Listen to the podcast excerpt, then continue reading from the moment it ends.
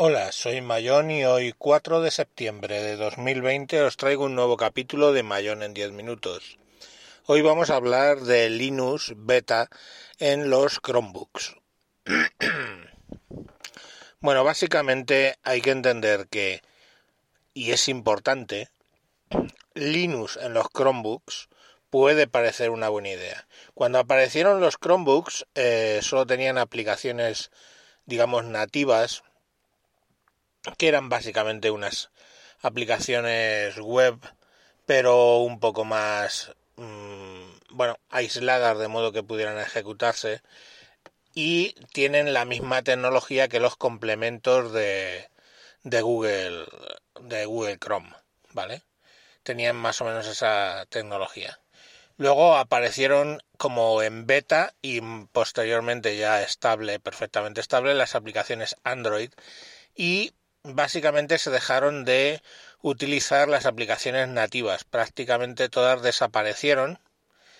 Entonces, básicamente el entorno de aplicaciones de Chromebook era las aplicaciones web, que las hay muy buenas, muy buenas, tanto en HTML5 como al principio en Flash, ahora en HTML5, claro, y las aplicaciones Android que también funcionan ya a estas alturas muy muy bien. El siguiente paso que apareció fue las meter un Linux dentro de lo que era el Chromebook, eh, eh, digamos como virtualizado. Mm, vale, eso sigue en beta. Hoy por hoy, si queremos activarlo, tenemos que entrar a una opción que pone Linux Beta. ¿Y sigue estando en beta? Pues sí hay cosas como el CRA, creo que se llama, que es el tema del audio eh, de Linux en Chromebook, que sigue sin funcionar. Reproduce de aquella manera el audio en las aplicaciones Linux y graba, últimamente ya empieza a grabar, pero graba muy mal. Entonces, bueno, pues son toda una serie de cuestiones que hace que no funcionen muy bien. Aparte que tenemos que tener en cuenta qué Chromebook estamos utilizando.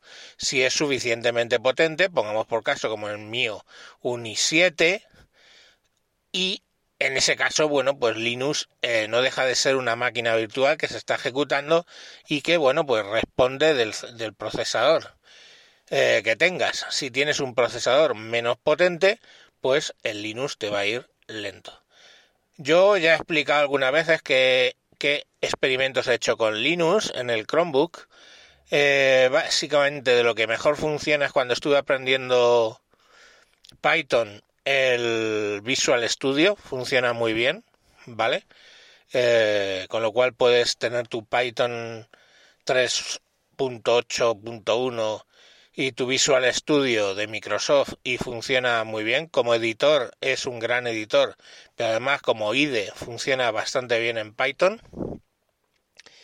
Pero luego, claro, eh, otra serie de cosas que he probado, pues Audacity, pues ya os digo que el CRA sigue sin funcionar y tiene serios problemas eh, con el audio para grabar y para reproducir.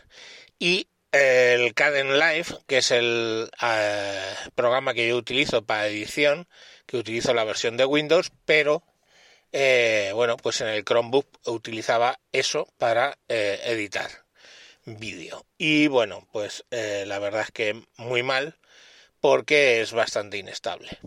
En general, las aplicaciones Linux, ya os digo, con la salvedad absoluta de de Visual Studio, en general las aplicaciones Linux son muy inestables. Y cuando hablo aplicaciones Linux, hablo aplicaciones que tienen un entorno gráfico, no ya solo las aplicaciones, digamos, en modo carácter, que bueno, lógicamente, pues eh, las aplicaciones en modo carácter funcionan. Eh, he tenido serios problemas para configurar en MySQL por temas de autorizaciones y una serie de cuestiones, pero en principio pues una base de datos funciona, el top funciona, HTOP funciona, todas las aplicaciones digamos en modo carácter que se suelen utilizar, más todo el tema del bash, ¿no?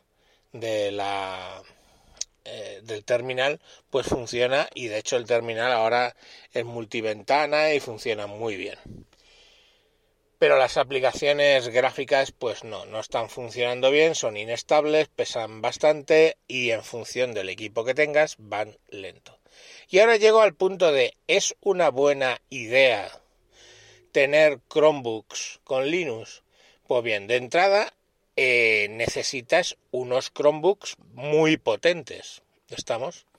Con lo cual ya desvirtúa todo el concepto de Chromebook que hablábamos cuando salieron por de Chromebook de 200, 300 euros con CPUs discretas que ejecutan bien las aplicaciones Android y que ejecutan un navegador Chrome completo y eh, bueno pues eh, permite mm, utilizar web apps con total solvencia y aplicaciones Android.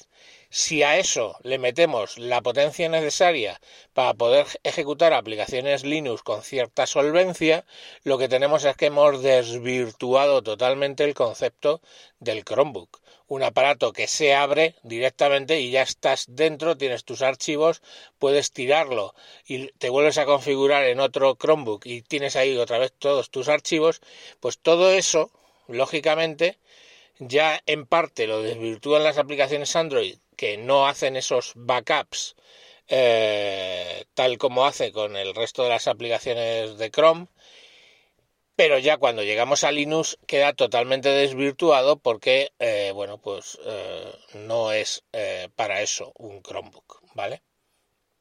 Esa es mi opinión. Mm, ni que decir tiene que ahora sistemas que están haciendo para intentar ejecutar aplicaciones Windows en los Chromebooks pues es de nuevo desvirtuar totalmente el concepto.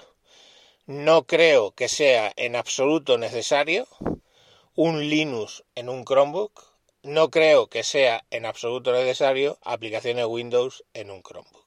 Un Chromebook es para lo que es, es un navegador, es un punto donde tú vas a utilizar un navegador completo con todas las web apps que tienes disponibles como aderezo tienes las aplicaciones Android, pero lo suyo es ceñirse cuando estás en un Chromebook al navegador y, lamentablemente, al ecosistema de Google. Estamos hablando, pues, el editor, la hoja de cálculo, las presentaciones, Google Drive, etcétera, etcétera. Para eso es un Chromebook. Si no vas a usar eso, si necesitas un Linux, cómprate un portátil con Linux y ya está. Te va a ir mucho mejor, va a coger toda la potencia, vas a tener portátiles configurados con Windows ya en precios de 500 euros y mm, bueno, pues vas a tenerlo eh, un sistema operativo completo, no virtualizado, que ejecuta tus aplicaciones con mucha solvencia. No un Chromebook al cual le añades una facilidad que sigue en beta y seguirá en beta por muchos años, señoritos, y que en realidad aportar es ir, no aporta nada. Es más, va contra el concepto de esa máquina ligera. Porque otra cosa es cuando arrancas las aplicaciones Linux, la primera que arrancas, pues arranca todo el, la VM y todo ese rollo y tarda bastante, bastante. Una vez que ya está arrancado, pues funciona bien. Una vez que has arrancado la primera aplicación, el resto arrancan bastante más rápido, pero eh, bueno, pues no, no, no va fluido.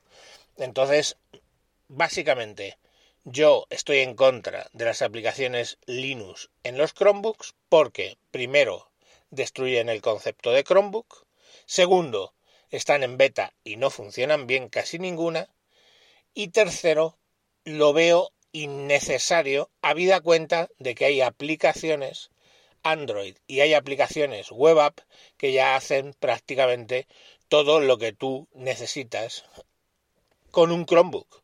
No lo que necesitas con un PC con Linux, no lo que necesitas con un PC con Windows, no lo que necesitas con un PC con MacOS.